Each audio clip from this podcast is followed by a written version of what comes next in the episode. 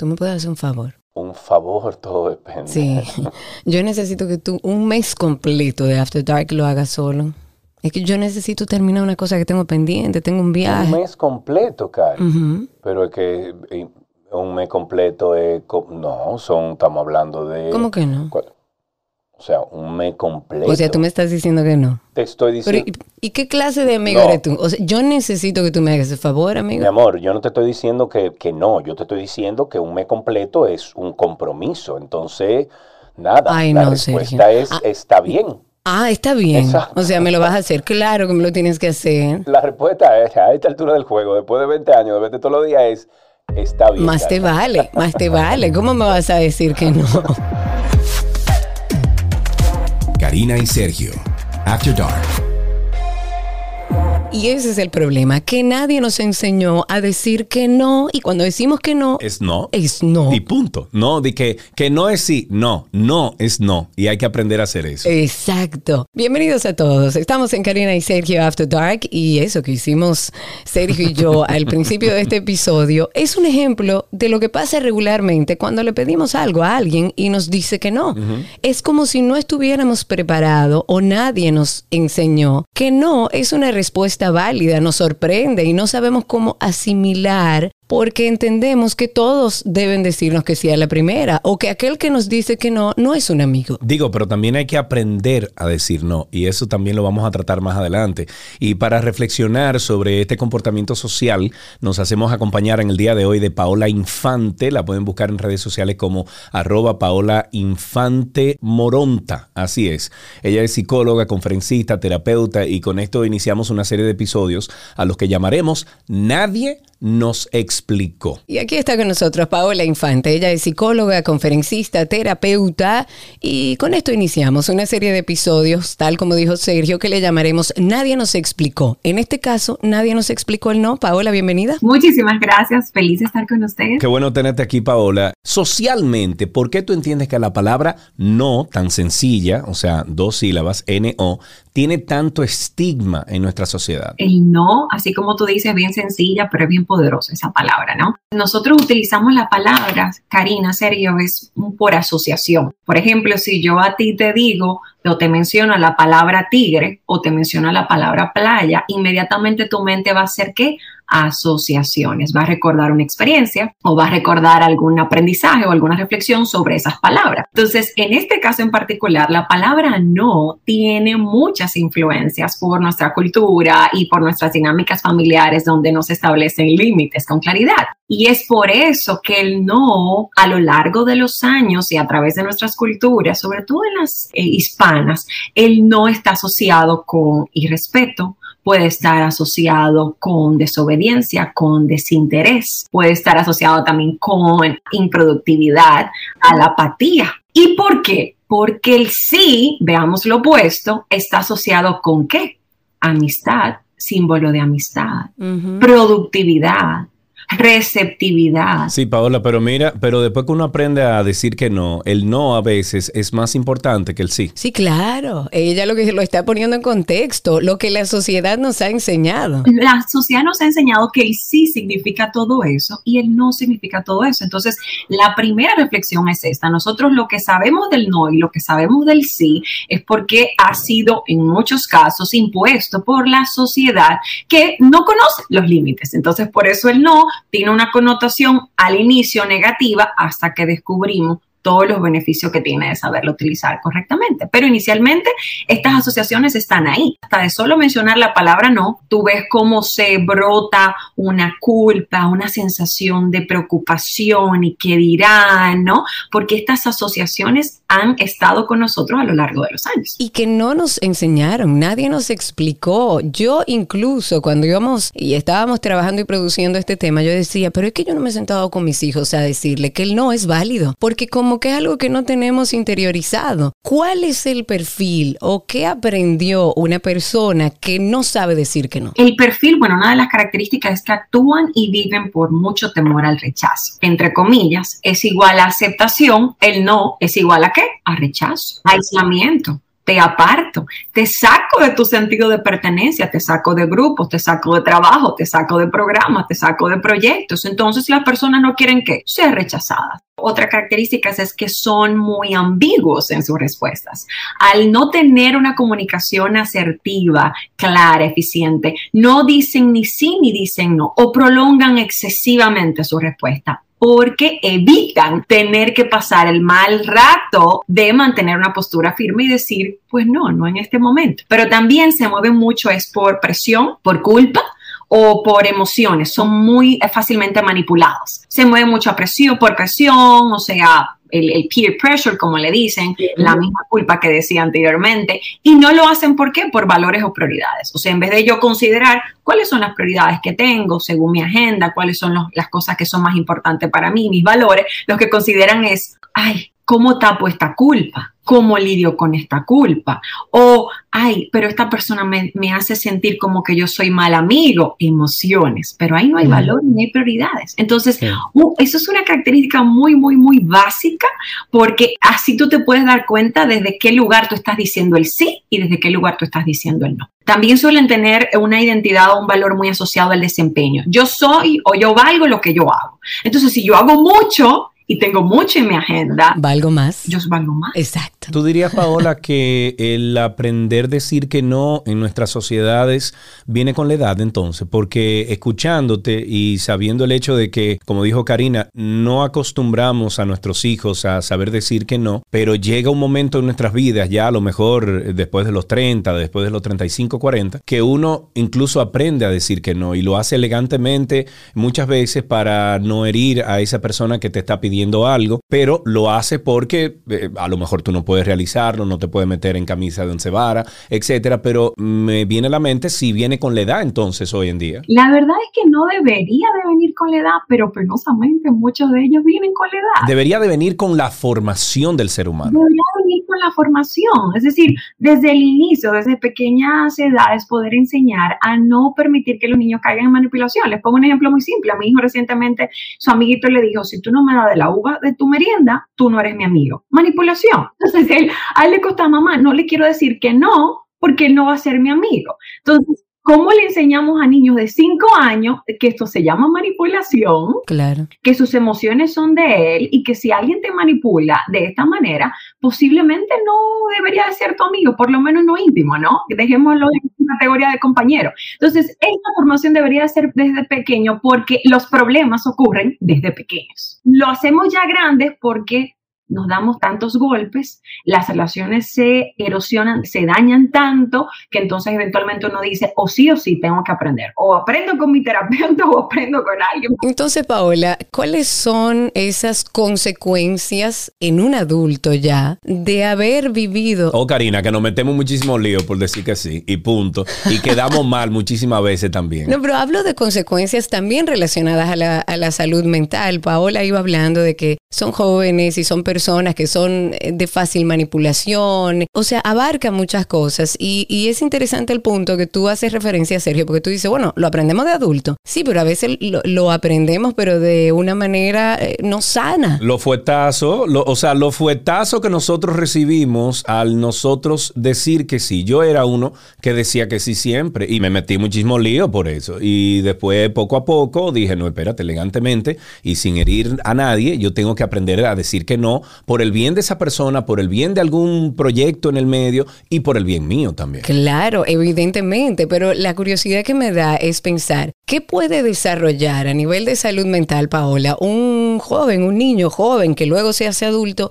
que nunca aprendió y que nadie le explicó el no? La verdad es que lo primero yo creo es que te hace muy dependiente de la aprobación de otros. Las personas crecen con una excesiva dependencia y crean incluso ídolos en sus, en sus relaciones, o sea, dependen constantemente de la aprobación, del sí, del ok, del tú eres valioso de la otra persona. Inconsciente o conscientemente dependen de ello. Pero además es que empiezan mucho a cultivar la idea de que eh, al decir sí, como yo había dicho anteriormente, le suma su valor, no, le suma o agrega a su valor. Entonces, esto va a afectar su estima, su confianza, ¿no? En todas las áreas de su vida. Alimentan también el temor eh, y el rechazo al abandono, porque al actuar por temor y abandono, alimento entonces el mismo temor, porque estoy actuando conforme a él. Claro. Entonces, esto lo que hace es que prolongue episodios de ansiedad, de estrés, de tristeza profunda, que pueden desarrollar más tarde alguna ansiedad o alguna depresión clínica también dificulta muchísimo la posibilidad de que te muestres auténtico en una relación, vulnerable en una relación, o sea, que te muestres como eres, como tal, con tus luchas, porque hay algo que ocurre y parte del perfil que me pasó a decir ahorita es que ellos buscan mucho cuidar su imagen, cómo luzco frente a otros. Claro. Y por eso se sobreexplican. Déjame explicarte por qué yo te digo que no. Mira, no, no mal. Ajá. Déjame yo otra vez explicarte. Yo creo que me malinterpreté. Perdóname. Lo grande es que llega un momento en nuestras vidas donde cuando tratan de explicarnos el no, decimos no, pero tranquilo. Tú no tienes que explicar. Claro, no hay que sobreexplicarse tanto Claro. una y otra vez las intenciones. Pero Paola, tú sabes que me viene a la cabeza entonces, volviendo a la formación del, del jovencito, de- del niño, de- del joven adulto, y como dijo Karina, que ella se sentó como y dijo, bueno, pero yo no le he enseñado a mis hijos a cómo decir que no. ¿Cómo sería ese proceso de tú decirle que no a un niño que siempre quiere sí? Por ejemplo, estás en el supermercado, el niño se antoja del, de qué sé yo, del cereal que le gusta, estás en la tienda, en el mall o, en la tienda, en no sé qué, y el niño quiere y tienes que decirle que no. Entonces, ahí vamos a lo que tú dijiste, Paola, al inicio, de que el no siempre se relaciona con algo malo. ¿Cómo entonces podemos enseñarle a esos niños o a esos jóvenes en formación de que el no también es bueno? Yo pienso que al inicio, eh, a- aquellos que son padres, tenemos que aceptar la idea de que nuestro hijo no necesariamente va a aceptar con agrado, con gracia y una sonrisa el no. Punto. Y explicarle, está bien y no pasa nada con que tú no entiendas que te estoy diciendo no por tu bien. Puedes molestarte. Ahora, eventualmente vas a poder ver el valor que hay aquí. O sea, en vez de tú decir un no y obligar a que ellos acepten el no, lo que hace es que distorsiona la imagen del no, porque yo luego crezco con la idea de que no es mi mamá y mi papá explotando en ira y en agresividad en los espacios. No, di no ya, y mantente firme. No, no, no te conviene, no te hace bien, no. Considero que no. Evalúe las opciones. Mientras van creciendo, obviamente tú le explicas algunas opciones. Aún están en desacuerdo, está bien, puedes estar en desacuerdo, pero yo sigo siendo tu mamá y yo dije que no. Y ya Y a través de esos no de la vida diaria, ¿entiendes tú, Paola, que ese niño se va formando entendiendo que es válido decir que no? ¿O deberíamos tener una conversación dirigida especialmente a eso? dirigida y tiene que ver mucho con la parte emocional, o sea, la gestión de las emociones. O sea, enseñar al niño, número uno, a tú no eres responsable de las emociones de los demás y nadie es responsable de tus emociones. ¿No? Esto es lo primero. Esto es para que no sean manipulados con, ¿por qué tú me dijiste que no? No me digas que no, que me siento mal. Lo siento que te sientas mal, pero yo dije que no por una razón válida. O sea, Claro. no me dejo enganchar con el discurso y el llanto de otra persona, ¿no? O sea, tengo que enseñarle al niño y al adolescente y al adulto, porque esto que estoy diciendo realmente es, uno lo hace, yo lo hago más con, con mis pacientes adultos, ¿no? Pero es enseñar, ok, yo puedo decir esto, ¿no? De, de, de esta manera. Aprendiendo a hacerme cargo de mis emociones, número uno. Número dos, aprendiendo cuando el otro está cruzando mis límites y está imponiéndose. No cuando viene el amiguito, cuando viene otra persona que está obligándote a que tú adoptes sí o sí su prioridad o lo que ellos consideran como importante, anulándote, anulando lo que para ti es importante. Entonces es explicarle también cuáles son las amistades que son valiosas, que hay que cultivar y aquellas que tú tienes que tener ojo. Claro. Porque no es que tú vas a cambiar a la otra persona, pero tienes que tener ojo y ver este amigo, adulto, joven, quien sea, me manipula constantemente. ¿Vale la pena yo tener Entonces, el no implica gestión emocional, el establecimiento de límites, el observar quiénes son las personas las que yo llamo amigos y en ese proceso también explicarle cómo el no incluso es lo opuesto a lo que se cree.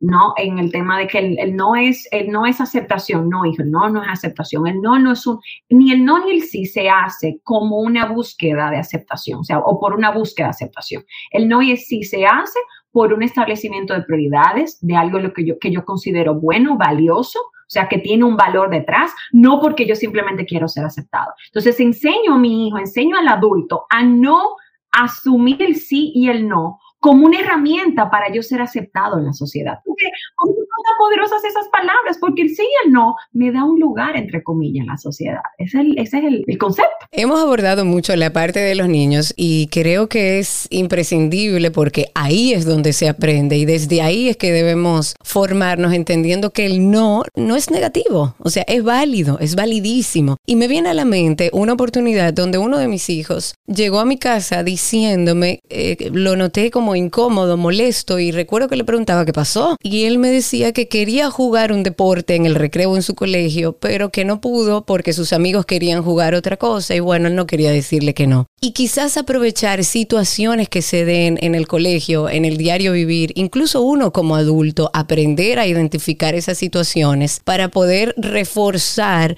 y explicar que no, él no es válido. Sí, pero ¿y qué tú le dijiste, por ejemplo, a tu hijo? Porque de repente pasa la siguiente situación y me pongo en los zapatos de tu hijo.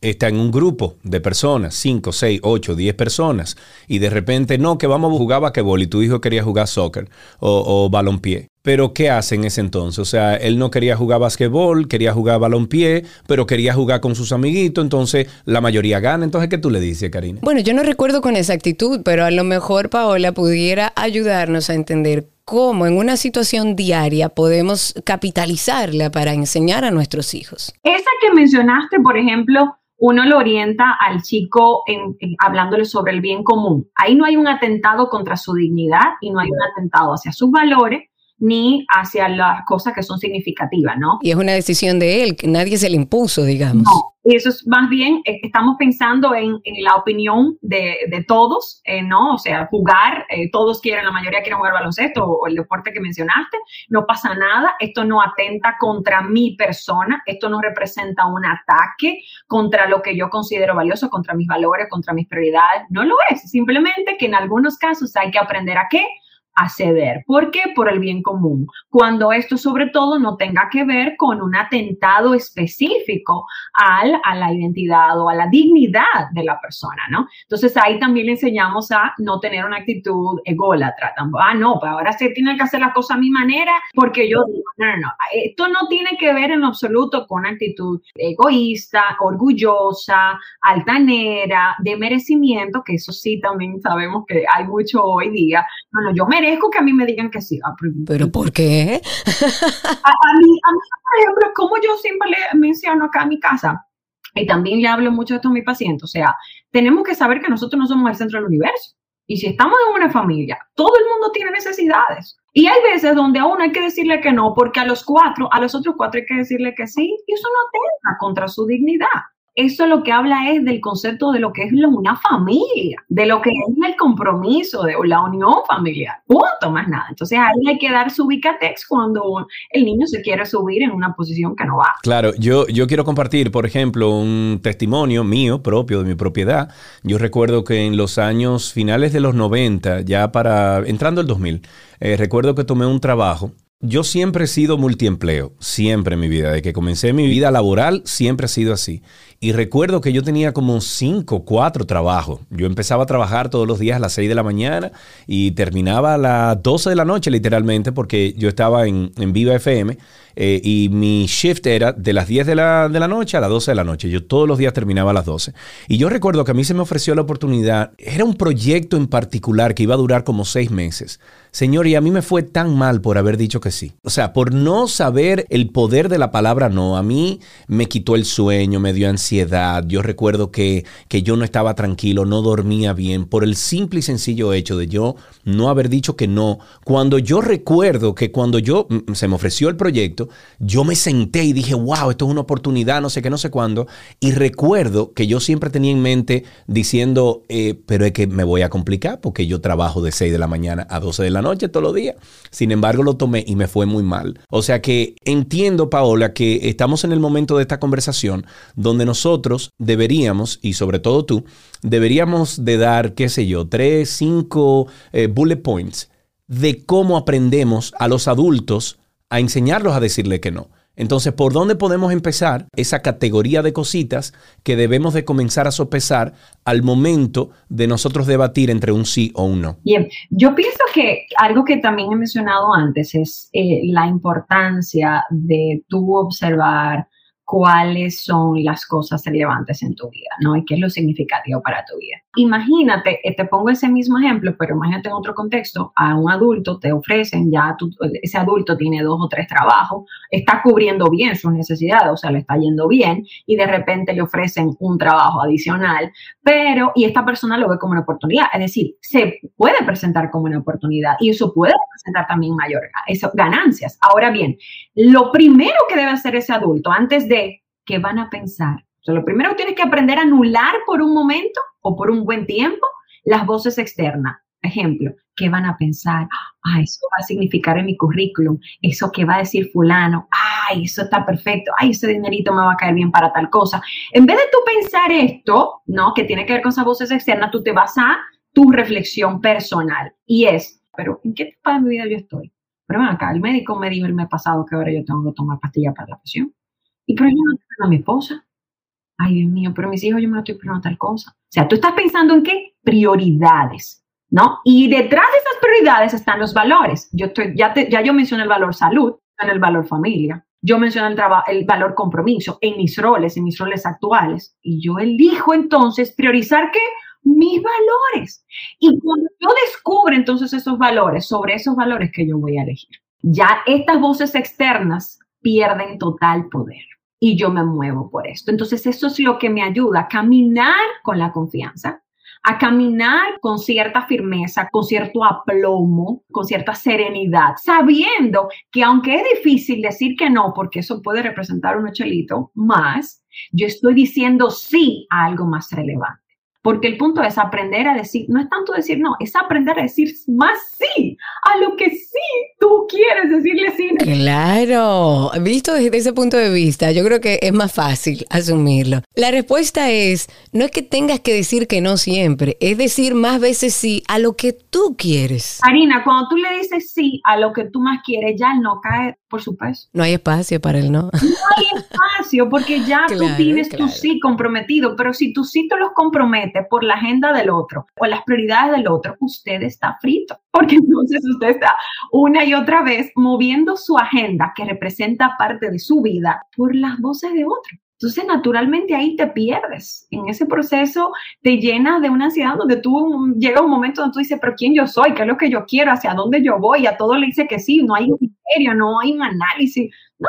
Entonces, creo que es aprender a decir más sí. Claro a eso que dijimos, ¿no? Aprender a decir más sí a lo que para mí es relevante en esta etapa de mi vida, porque cada uno es totalmente diferente. No es lo mismo una mujer soltera, una mujer divorciada una mujer con hijos. No es lo mismo un hombre soltero, un hombre joven, un hombre casado, un hombre divorciado, un hombre con hijos. No es lo mismo un hombre enfermo o una mujer enferma que tiene que priorizar otras cosas. Por ejemplo, yo, manejo, yo trabajo con muchos pacientes que tienen enfermedades crónicas muy severas sea, ellos no pueden darse el lujo a decir, de regalar el no o el sí a otra persona, porque eso les afecta directamente a ellos, ¿no? Y no solamente que tienen enfermedades, sino a ti, a mí, a todos. Entonces, aprender a decir esto, aprender a decir más sí, después de confirmar nuestras responsabilidades, prioridades y valores, entonces le quita poder a la voz externa y dejamos de ser influenciados constantemente por esa búsqueda de aprobación, porque va perdiendo qué? Relevancia. Me encanta. Vamos a hacer esta, esta serie de episodios en, dentro de nuestro podcast para hablar de esas cosas que nadie nos explicó.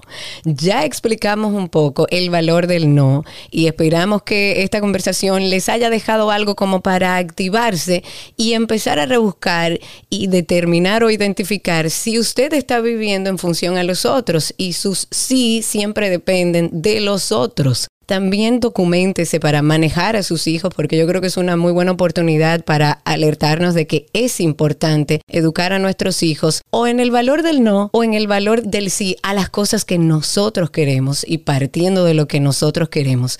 Paola, muchísimas gracias. Gracias por la invitación, un abrazo. Un placer. Si quieres ponerte en contacto con Karina y Sergio After Dark, puedes escribirnos a infoafterdarkpodcast.gmail.com. Además, puedes seguirnos en Instagram, Karina y Sergio After Dark, Karina Larrauri y Sergio Carlo.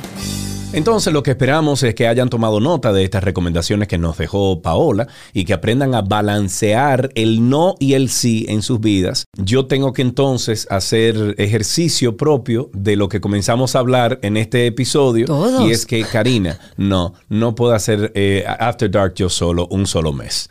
O sea que... Y como yo soy tu amiga, te digo, es válido, amigo. Si no puedes, está bien. Muy bien. En la conducción de este episodio estamos Karina Larrauri y Sergio Carlo. Este contenido fue producido por Cindy Paulino y en la edición tenemos a nuestro amigo Raven Pineda. Karina y Sergio. After Dark.